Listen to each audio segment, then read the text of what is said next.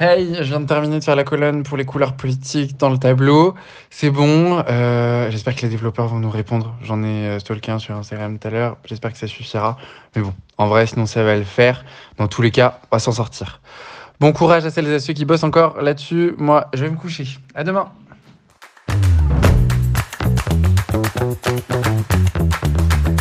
Bon, la première journée a été bien longue, mais la deuxième, je pense, ne sera pas synonyme de plus de repos. On a de moins en moins espoir d'obtenir les bases de données de ma cantine. On a tout essayé pour se les procurer sans avoir à demander aux développeurs et aux développeuses, mais impossible. Même Cédric n'y est pas arrivé, c'est dire.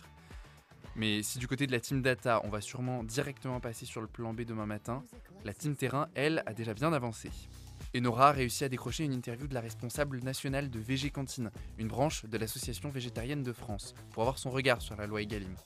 Janice et Zena, elles, retournent au self demain midi. Elles vont aller à la cantine de Bègle, qui a l'air d'être plutôt une bonne élève. En tout cas, la journée va être dense.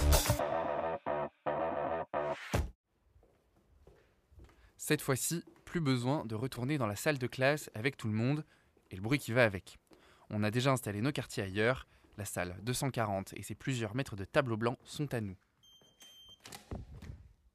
En arrivant, on ouvre les panneaux latéraux sur lesquels Janice avait soigneusement placé un panneau ne pas effacer, on baisse les chaises et on se remet au travail.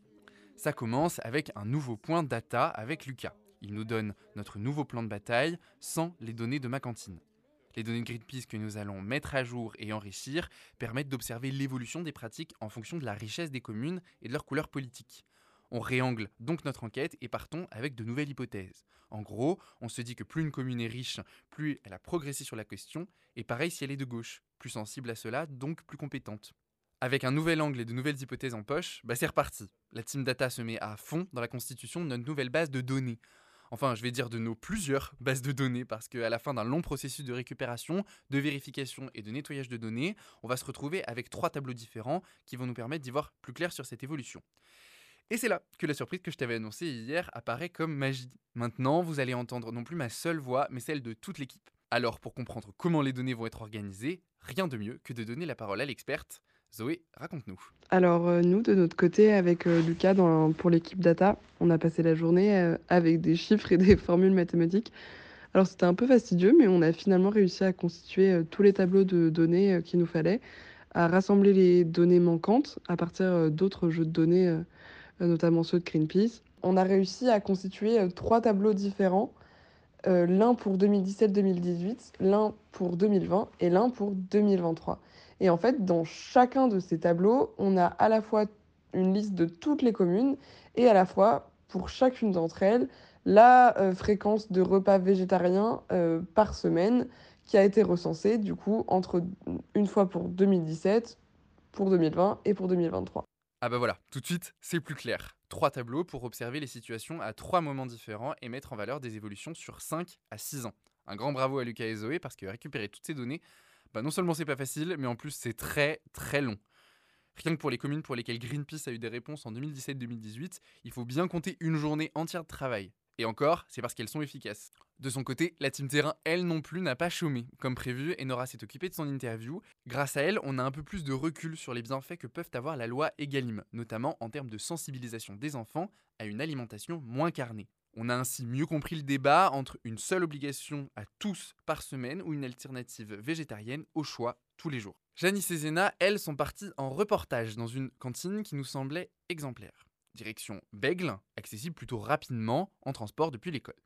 Là-bas, elles ont discuté avec les enfants qui mangeaient à la cantine ce jour-là, et ça tombait bien parce que c'était jour repas végé. Pour raconter un repas sans viande pour les élèves de la commune qui y sont habitués, je vous laisse avec Janice qui racontera ça bien mieux que moi. Nous, avec Zéna, on est allé à l'école Paul Langevin de, de Bègle, qui est plutôt bonne élève en matière de repas végétariens. Les repas sont préparés par la cuisine centrale, puis distribués dans les euh, différents établissements scolaires de la commune. Repas végétariens au moins une fois par semaine, option végétarienne tous les jours. Et donc au menu de ce mardi, des carottes en entrée, des lasagnes courgettes ricotta bio en plat et des fraises en dessert. Les élèves ont l'air d'aimer. Bon, euh, après, quand même, après un petit tour de table, les hot dogs restent leur plat préféré de l'année. Et puis, euh, en termes d'interview, on a pu parler sur place avec euh, Lucie Robin, qui est la diététicienne en charge d'élaborer les repas. On a aussi échangé avec Sandra Astier, qui elle, est la responsable pédagogique de l'école, qui nous a montré les différentes actions de sensibilisation faites auprès des élèves sur les repas végétariens, manger des légumes, des fruits, diversifier les protéines.